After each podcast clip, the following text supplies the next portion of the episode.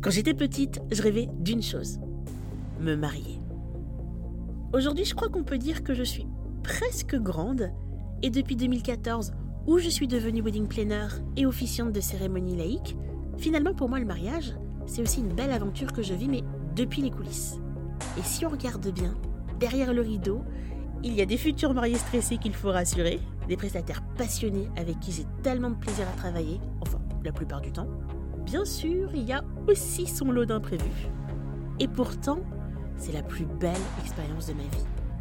C'est aussi un ascenseur émotionnel, hein, parce qu'être entrepreneur, même dans le secteur du bonheur, c'est pas tous les jours rose. Dans ce podcast, je te livre le récit de mon quotidien de professionnel du mariage à travers des séquences story time sans tabou. Promis, je te dis tout. Attention par contre, il y a peut-être un petit peu moins de paillettes que ce que tu crois. Je m'appelle Fabiola, je suis wedding planner, officiante de cérémonie, entrepreneur, entrepreneur, et voici mes confessions.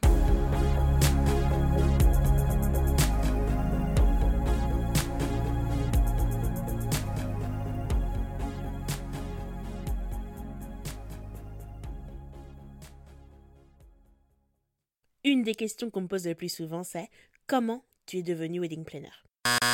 Alors non, effectivement, la question qu'on me pose le plus souvent, c'est comment tu es devenu wedding planeuse Mais planner, planeuse, peu importe, dans tous les cas, je suis incapable de répondre à cette question en seulement deux ou trois phrases, d'où le podcast d'ailleurs. Et pour que tu comprennes un peu mieux mon quotidien dans le monde du mariage, il faut quand même que je te raconte comment tout a débuté. Tout commence le 20 août 1994. Non, c'est pas une blague, je vais vraiment remonter jusqu'à mon enfance. Je t'ai promis un podcast sur les coulisses des mariages, donc forcément, je vais te raconter un petit peu ma vie. Il fallait t'y attendre. Donc ce jour-là, j'assiste pour la toute première fois de ma vie à un mariage.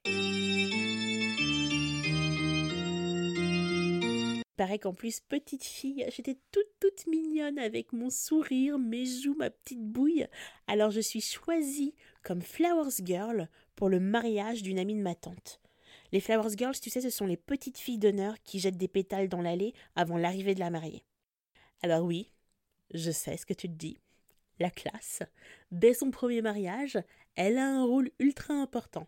Rôle que j'ai pris extrêmement à cœur. Tu m'aurais vu limite déposer les pétales au sol pour être sûr qu'ils soient bien placés. J'ai vraiment tout donné ce jour-là. Et le souvenir que j'en ai, comment dire, c'est, c'est que c'était absolument fantastique. La robe, les sourires, les larmes de joie, les discours, le repas, tout.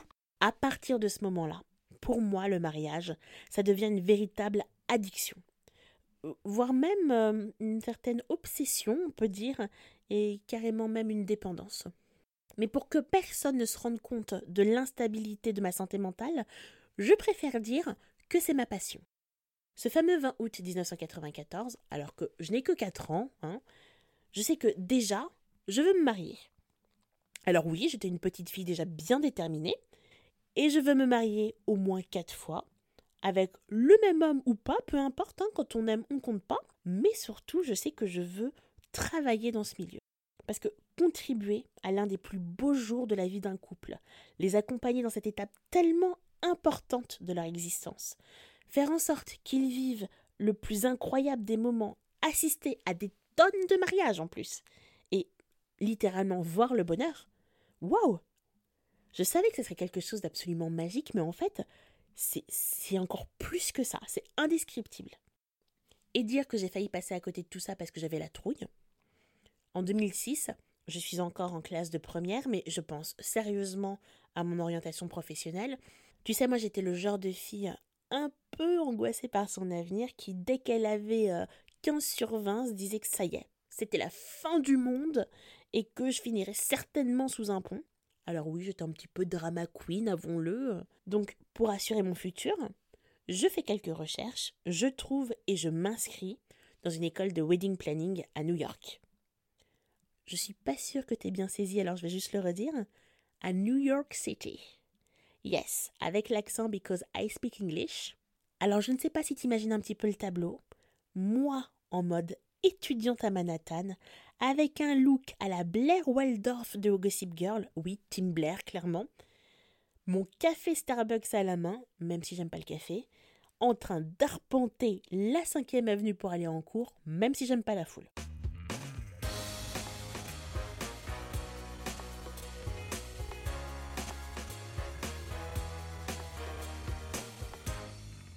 T'imagines ou pas?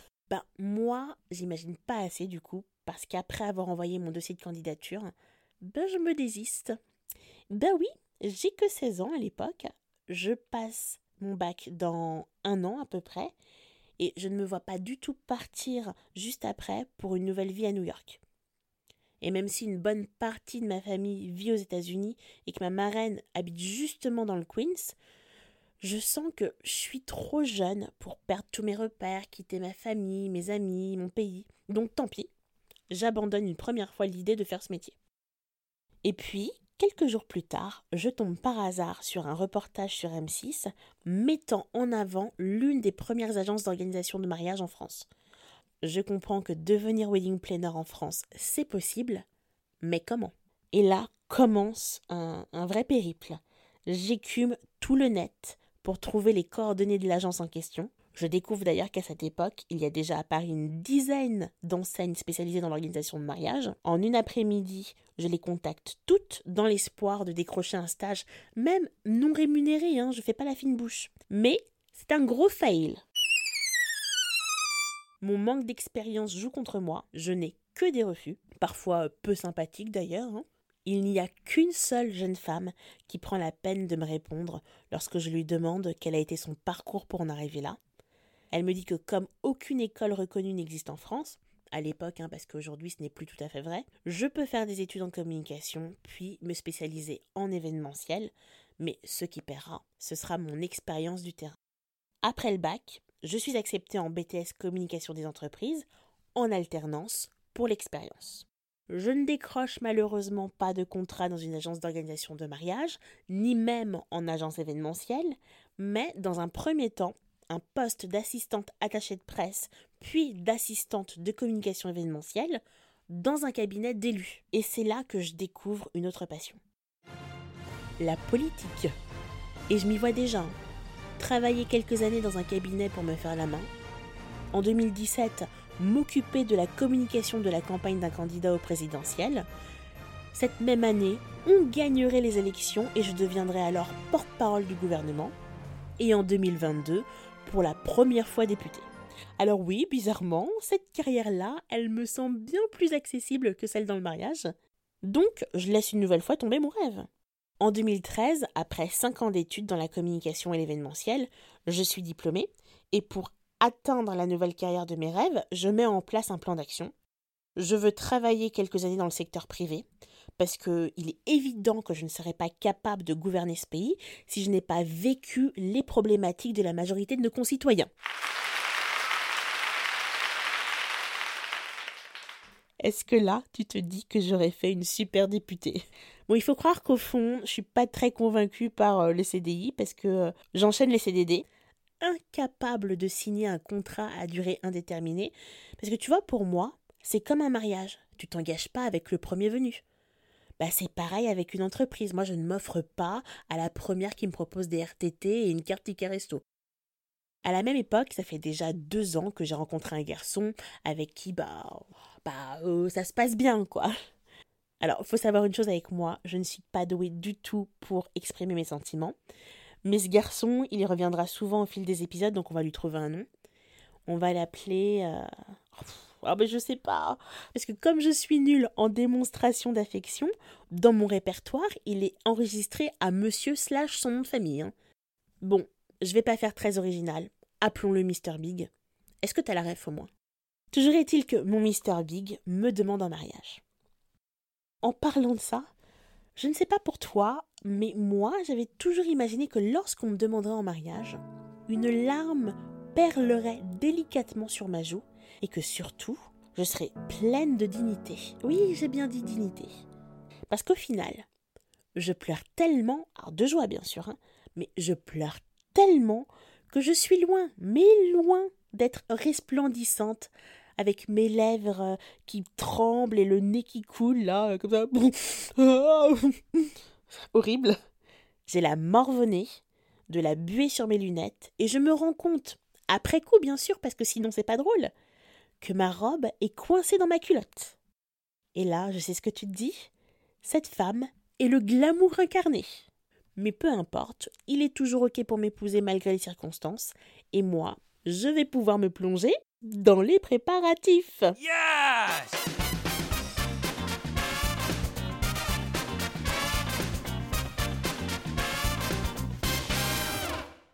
Si j'avais su ce qui m'attendait. à l'époque, j'ai déjà une solide expérience en organisation d'événements, mais là, je suis complètement dépassée par l'organisation de mon propre mariage.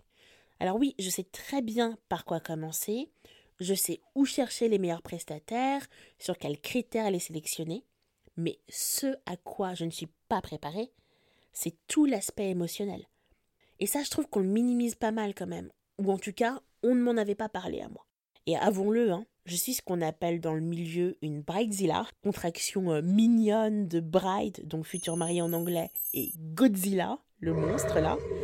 Donc est-ce que j'ai vraiment besoin de t'expliquer à quel point j'étais chiante? En plus, on se marie en deux fois avec deux fêtes. Donc mon Mr Big se rend compte que ça va pas trop, et quand il me demande prudemment hein, ce qu'il peut faire pour que je vive mieux nos préparatifs, je lui réponds je veux une wedding planner. Au moins pour le jour J du mois d'octobre. Je sais que ce n'est pas prévu au budget, mais c'est vraiment le prix de ma santé mentale. Et il accepte, alléluia. Je vais pouvoir revivre. Enfin, c'est ce que je crois un temps. Le 2 août 2014, jour de notre mariage civil, je passe littéralement la plus belle journée de ma vie. Tout cet amour, cette joie, nos proches et surtout épouser l'homme que j'aime, c'est. J'ai pas les mots. Et aujourd'hui encore, je suis tout émue en y repensant. Et ce n'était que le mariage civil en petit comité. Alors, la grande réception en octobre, épaulée par une wedding planner, c'est sûr, ça sera magique. Mais c'était bien trop beau pour être vrai. Alors ok, j'ai du mal à lâcher prise, hein, moi je suis comme ça, mais ma wedding planner, elle a aussi du mal à gagner ma confiance. Il y a plein de petites choses qui me font douter parce que je trouve qu'elle n'a pas les réflexes de quelqu'un qui travaille dans l'événementiel depuis des années, comme elle le dit.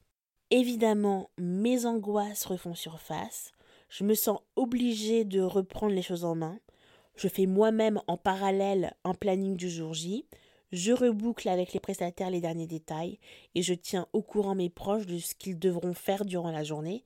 Et tout ça, normalement, je devais le confier à ma wedding planner. Donc la veille de mon mariage, comme beaucoup de futurs mariés, je suis angoissée. Mais dans les films, les brides to be, elles le sont parce qu'elles se demandent si elles épousent le bon. Alors que moi, je suis certaine d'avoir trouvé l'homme avec qui je veux partager ma vie. Par contre, je me demande si j'ai choisi la bonne wedding planner. En plus, Mr. Big et moi, on a eu la bonne idée de se la jouer tradie et de dormir séparément. Non, non, non, non, lui à la maison, moi à l'hôtel. Donc évidemment, je ne trouve pas le sommeil. Et puis donc, à 3 heures du matin, basta. Hein. je finis par me lever et me dire que tant qu'à faire, ça serait pas plus mal de mettre ce temps à profit. En plus, j'ai mon ordi avec moi. Alors, j'en profite pour envoyer euh, deux ou trois lettres de motivation parce que j'ai envie de changer de travail. Oui, comme si c'était le moment. Et puis, je programme même une petite visite d'appartement. Par contre, ça j'ai peut-être bien fait parce que quelques semaines plus tard, cet appartement deviendra le nôtre. Forte de cette nuit euh, productive, allez, je m'efforce de retrouver un bon mood pour profiter de ma journée, mais spoiler, je n'y arrive pas. Parmi les événements qui m'ont beaucoup stressé, il y a eu un SMS de ma wedding planner m'indiquant que la péniche sur laquelle aura lieu la réception ne sera pas amarrée comme prévu dans le 5e arrondissement face à la cathédrale Notre-Dame, mais plutôt dans le 13e, au pied de la bibliothèque François Mitterrand. Si tu connais un petit peu ces deux coins de Paris, tu sais que clairement, on n'est pas sur le même panorama. Deux, j'ai payé un supplément de 1000 euros pour être au pied de Notre-Dame. Et trois, sur le faire-part, on a donné rendez-vous aux invités à cette adresse. Finalement, il s'agissait juste d'un contretemps qui ne concernait que les prestataires, donc j'aurais pu l'ignorer, mais ma wedding planner avait jugé bon de me tenir au courant. Elle avait tort, clairement. Autre drôlerie, enfin, aujourd'hui j'en rigole, La journée a pris un petit peu de retard et les invités attendent depuis 45 minutes de pouvoir monter à bord. La wedding planner vient me voir pour me rassurer. Alors oui, tu vois, on a pris un petit peu de retard, mais on va pas tarder à embarquer pour que vous puissiez faire votre entrée. On a juste un petit souci avec la sono. Est-ce que par hasard tu n'aurais pas une prise jack? Hmm. Bien sûr, hein. toujours planquée dans ma jarretière. Attends, je te la sors. Ça, c'est ce que j'aurais aimé lui répondre. À la place, je lui dis qu'on est en plein Paris, qu'il y a une Fnac à moins de 10 minutes et que je pense qu'on peut y trouver notre bonheur. Elle aurait pu y envoyer un membre de son équipe, hein, puisque par contre, elle a eu le professionnalisme de venir à plusieurs, elle, son mari avec qui elle est associée et leur jeune assistante. Sauf que j'ai compris après le mariage que l'assistante en question est un petit peu occupée, puisque c'est ce soir-là qu'elle est tombée amoureuse du cousin de Mr. Big et qu'ils ont commencé une histoire. J'ai eu du mal à être complètement heureuse pour eux quand ils nous ont annoncé qu'ils étaient ensemble. Je sais pas pourquoi. Le lendemain du mariage, Mr. Big et moi nous partons en mini-moon à Prague et vraiment j'arrive pas à en profiter. Je n'arrête pas de ruminer les tensions avec mes proches durant les préparatifs, les pics d'angoisse du jour J liés à l'organisation alors que j'étais censée profiter de la journée, les choses qui ne se sont pas passées comme je le souhaitais. Alors, par exemple, comment ça se fait que ça ne soit pas le filleul de Mr. Big qui nous a apporté les alliances comme prévu? Pourquoi est-ce qu'on a passé une heure à faire des photos de groupe alors que ce n'était pas dans le planning? Pour passer à autre chose, il faut absolument que je me lance dans un nouveau projet pour ne pas sombrer dans un interminable wedding blues. Et une nuit, j'ai une révélation. Et si je lançais une agence de communication spécialisée dans les métiers du mariage? Bah oui. Lors de mes préparatifs, je me suis rendu compte que pas mal de prestataires de mariage étaient excellents dans leur euh, métier, mais pouvaient avoir de grosses failles en communication, sur les réseaux sociaux. Et moi, j'ai fait des études dans ce domaine, j'ai quand même un petit peu exercé, donc je crois que je peux leur apporter mon expertise et moi, ça me permettra de travailler dans cet univers qui me fait tant rêver. Le problème, c'est que je ne veux absolument pas me lancer toute seule parce que, tu vois, être à mon compte, par contre, ça, ça ne me fait pas rêver. Je recontacte une de mes anciennes camarades de classe qui déjà à l'époque était ultra prometteuse et je lui propose que nous nous associons. Ça tombe super bien, elle n'est pas heureuse dans son travail et elle est super emballée par mon projet. Par contre, elle ne peut pas s'y consacrer à plein temps parce qu'elle travaille, mais je me dis, pas grave, je bosserai plus. Mais ça, ça aurait dû m'alerter. Je consacre donc toutes mes journées au montage de ce projet, rejoint de temps en temps par ma super associée. Je commence à démarcher des prestataires pour tester l'idée. Et puisque lors de mon mariage, j'avais été chroniqueuse pour un des plus gros blogs de mariage francophone, je décide de contacter sa rédactrice en chef pour lui exposer mon projet. Je ne sais pas par quel miracle. Elle accepte et nous nous retrouvons autour d'un café pour papoter. Et en fait, ce rendez-vous va changer ma vie, puisqu'à la fin, elle me dit que j'ai l'air extrêmement motivée et que ça tombe bien, puisqu'elle souhaite organiser une fête pour les 5 ans du blog, un peu comme un mariage. Elle n'a pas un gros budget, mais si je le souhaite, elle peut me confier l'organisation et la communication de l'événement. Alors là, je peux te dire qu'il me faut que quelques secondes pour dire oui. et je me dis que j'ai tellement de chance et en même temps, j'ai provoqué ma chance. Je me mets à fond dans l'organisation de cet anniversaire. J'échange avec Anne quasi tous les jours. Je trouve petit à petit euh, le lieu, les prestats, on crée une invitation. Je découvre un peu le monde de l'influence avec des partenariats et c'est super enrichissant. Je m'éclate, même si je me mets quand même un petit peu de pression. Mon associée m'aide quand elle peut, mais elle a de moins en moins de temps. J'essaie de pas trop compter sur elle pour ne pas me retrouver dans la panade et ce qui devait arriver arriva, tu l'as vu venir. La veille de l'événement, elle m'annonce qu'elle ne pourra pas être présente, alors qu'évidemment, je comptais sur elle pour m'aider notamment à l'installation. Mais euh, je n'ai pas le temps de m'apitoyer sur mon sort. hein. L'événement est déjà le lendemain, donc je réquisitionne mon mari qui m'aidera sur la logistique. Heureusement, l'événement est un succès. Je suis vraiment très fière de ce qui a été réalisé. Je reçois beaucoup de compliments. Je suis vraiment flattée. Par contre, si c'est ça être à son compte, euh, ça m'intéresse pas du tout. hein. S'occuper d'un seul client, c'était déjà très prenant. Alors si je dois tout gérer toute seule, euh, non, c'est non. Quelques jours après l'événement, Anne et moi, nous nous retrouvons à nouveau autour d'un café pour faire le débrief de notre collaboration. Et là, je tombe des nues quand elle me dit qu'elle a tellement adoré travailler avec moi, qu'elle souhaite me proposer qu'on s'associe et que je rejoigne le blog en tant que wedding planner. C'est un service qu'elle souhaite offrir à ses lectrices depuis un moment, mais n'ayant pas toutes les compétences nécessaires, elle n'a jamais osé sauter le pas. Mais là, avec moi, elle s'est sentie si bien accompagnée que si elle pouvait revenir en arrière, elle m'aurait prise comme wedding planner pour son mariage. Évidemment, c'est pas moi qui le dis, hein, c'est elle qui me dit ça, je sais plus où mettre. Je n'en reviens absolument pas. C'est bien à moi qu'elle propose ça. Alors là, par contre, il me faut quelques jours pour y réfléchir. Moi, devenir wedding planner. Je suis pas légitime, si J'en parle à Mr. Big qui me dit fonce et je finis par dire oui. C'est comme ça que tout commence pour moi. Je rejoins un des plus célèbres blogs de mariage francophone qui à l'époque fait jusqu'à un million de vues par mois. C'est énorme on se lance en plein été, ce qui normalement n'est pas la meilleure des idées, mais on assure tout de même deux mariages cet été-là, puis déjà douze la saison suivante. C'est là que je découvre le métier d'officiante qui deviendra ma véritable vocation. J'ai la chance d'être invitée à plein d'événements comme influenceuse mariage. Je collabore avec de grandes marques et je fais de très belles rencontres. Coucou Gwenelle, qui est désormais mon bras droit. C'est une incroyable aventure qui durera jusqu'en 2020 avant que je vole de mes propres ailes et lance ma propre marque. On arrive à la fin de cet épisode où je t'ai un petit peu posé les bases pour que tu puisses peut-être mieux comprendre les épisodes à venir de ce podcast. D'ailleurs, dans le prochain, je vais pousser un coup de gueule contre certaines wedding planners, mais je t'en dis pas plus pour le moment. Si toi aussi tu souhaites te lancer en tant que wedding planner, je veux partager avec toi les leçons que j'ai tirées de mes débuts.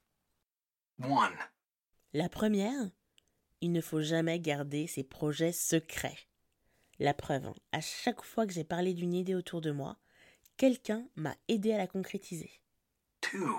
La deuxième, c'est qu'il faut s'associer avec des personnes qui sont prêtes à s'investir à la même hauteur que nous. Parce que sinon ça ne peut pas marcher. Et tu risquerais comme moi de perdre une amie.